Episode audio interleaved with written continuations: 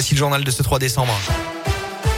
Et à la une de l'actualité ce matin, cette intoxication au monoxyde de carbone la nuit dernière à Saint-Genis-Pouilly dans le pays de Gex. On en a malheureusement l'habitude tous les hivers avec les chauffages défectueux, mais un petit peu moins à cause d'un barbecue mal éteint. Selon les pompiers, l'appareil se trouvait sur une loggia, un balcon fermé communiquant avec l'appartement. Une femme d'une trentaine d'années a été admise à l'hôpital en urgence absolue et ses deux filles de 12 et 8 ans ont été également plus légèrement touchées. L'alcool en cause probablement dans un terrible accident qui a tué un jeune homme de 20 ans à Belay dans la nuit de mercredi à jeudi. Euh, selon le progrès, une voiture avec deux personnes à bord circulait sur la départementale entre Belay et Amberieux lorsque son conducteur a heurté le piéton euh, qu'il n'aurait pas vu dans l'obscurité. Euh, d'après le progrès, toujours le conducteur de la voiture avait pris le volant alors qu'il avait consommé de l'alcool. Il a été conduit à l'hôpital ainsi que son passager, tous les deux en état de choc.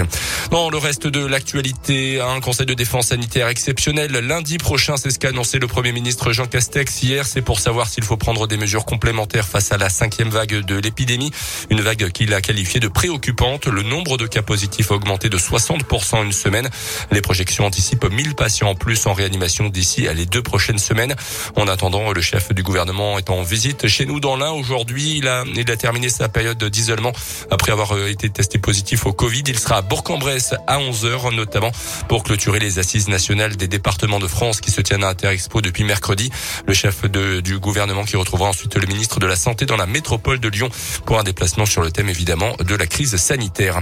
En bref, un mot de politique toujours, on connaît les finalistes à la primaire des Républicains pour la présidentielle. Eric Ciotti affrontera Valérie Pécresse. Le scrutin ouvre dans quelques instants.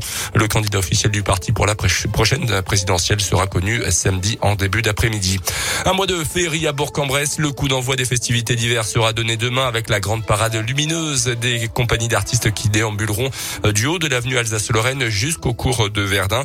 Au programme notamment durant ce mois de décembre, le petit train devant la mairie, le marché de Noël, place des bons enfants ou encore la boîte aux lettres du Père Noël au Square Lalande euh, sur la place de la Comédie. Pas de grande roue comme l'an passé, mais il y aura une nouveauté. Martine Desbenoît, l'élu en charge de l'animation euh, du centre-ville. Nous allons avoir des boules géantes avec des décors de Noël très somptueux, très lumineux, très attractifs bien évidemment, et une euh, roulotte avec également des décors féeriques. Ce sont des boules qui vont attirer euh, les petits, mais comme les grands, parce que c'est la curiosité qui va faire que ils vont venir et ils vont revenir. Ils vont avoir envie de se prendre en photo devant ces boules géantes. Alors il y aura également euh, effectivement euh, toujours le trampoline, il y aura un manège, il y aura un stand de churros, voilà, qui compléteront un petit peu cette décoration de Noël. Et toutes les informations sur ces festivités d'hiver sont à retrouver dès maintenant sur notre site internet radioscoop.com et l'application Radioscoop également.